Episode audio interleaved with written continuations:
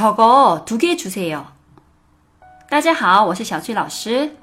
今天我们要学的是那个，请给我两个。저거두개주세 요。 저거是那个的意思，두개是两个的意思，주세요是给的意思。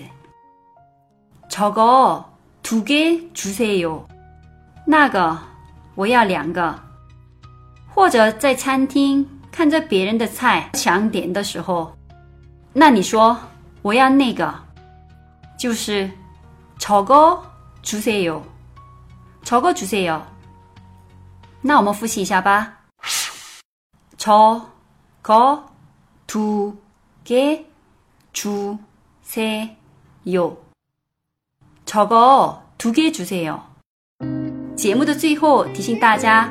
关注我的微信公众号“ 旅游韩语”，获取更多关于韩国的精华攻略。那我们下一集再见，안녕히계세 요。